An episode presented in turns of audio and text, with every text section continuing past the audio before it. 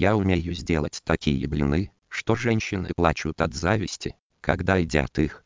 Если бы я был девушкой, то подруги давно бы уже выпытали у меня рецепт, угрожая испортить маникюр или криво обстричь челку, а потом убили бы и закопали где-нибудь, чтобы единолично распорядиться этим секретом. Потому что женщина, умеющая печь такие блины, никогда не останется одна. Такими блинами очень легко вскружить головы всем мужчинам в подъезде, если чуть-чуть приоткрыть в процессе готовки входную дверь.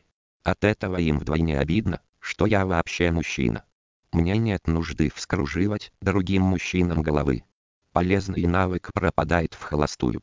Это все равно, как если бы красные туфли на каблуке попали бы в лапы питыкантропа. Ну на что ему красные туфли на каблуке, этой дубине мохнатой. Поэтому женщины едят мои блины, а сами плачут. Я специально кладу в тесто чуть-чуть меньше соли, чтобы блины не оказались пересолены слезами. А еще я умею делать плов. Женщины приезжали отведать мой плов из самого Абакана. Съели 2 килограмма на троих, покурили на балконе и уехали обратно, сытые. Обещали, что приедут еще, если я снова сделаю плов. Из Новосибирска тоже приезжали, но я отказал в плове. Боялся, что из-за Бакана опять приедут. А однажды приехал брат из Калифорнии, и я сделал рулет с грибами и сыром. Потом он плакал и не хотел уезжать. Я имею в виду брата, а не рулет. Еще я умею сделать кабачок с мясом, сыром и помидорами. Кабачок после этого выглядит так, что его хочется расцеловать в сырную корочку. Такой кабачок сделал бы честь любой выставке достижений народного хозяйства. А о моей курице, тушеной в белом вине с дольками чеснока, ходят легенды. Ее почти никто не видел, но все слышали легенды о ней. Например, есть такая легенда.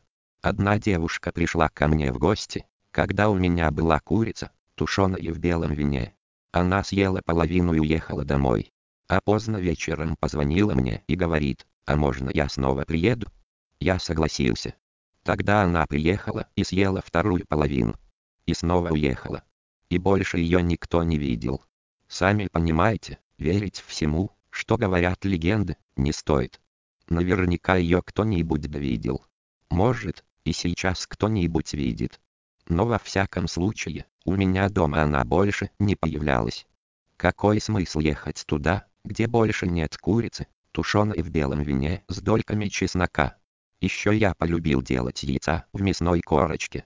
Делается это так, варится яйцо, обваливается в муке и разных других вещах, потом облепляется со всех сторон фаршем и этот кровавый колобок снова обваливается в муке и разных других вещах. Потом его надо пожарить.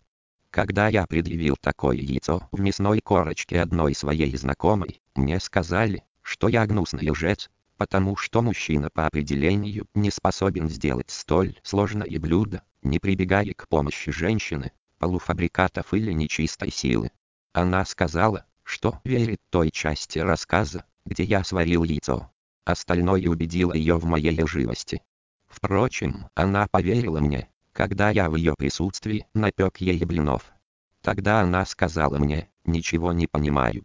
А почему же ты до сих пор не женат, если умеешь делать блины? А потом подумала несколько секунд и добавила, хотя нет, поняла. Зачем тебе жена, если ты сам умеешь делать блины? Я пытался ее переубедить, говорил, что очень хочу жениться. Обещал даже сварить утром кофе, но она доела блины и уехала. Наверное, надеялась войти в легенды. А вообще, чем дальше я рассказываю, тем сильнее мне хочется есть. Пойду, яичницу пожарю.